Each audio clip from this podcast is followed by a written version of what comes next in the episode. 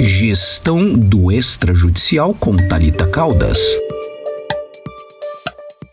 O Catório evidencia inovação em serviços, processos organizacionais e de divulgação. Aqui, o que, que ele quer saber? Eles querem incentivar a inovação para que a equipe tenha boas ideias, traga essas boas ideias para a diretoria e que a diretoria executando essas boas ideias, seja para trazer um benefício para os próprios funcionários, para os clientes, para gerar uma economia nas contas do cartório, qualquer tipo de benefício é válido desde que ele seja aplicado e verificado qual é o benefício que isso trouxe ou para a equipe, ou para os clientes, ou para a economia do cartório, ou para o clima organizacional como um todo.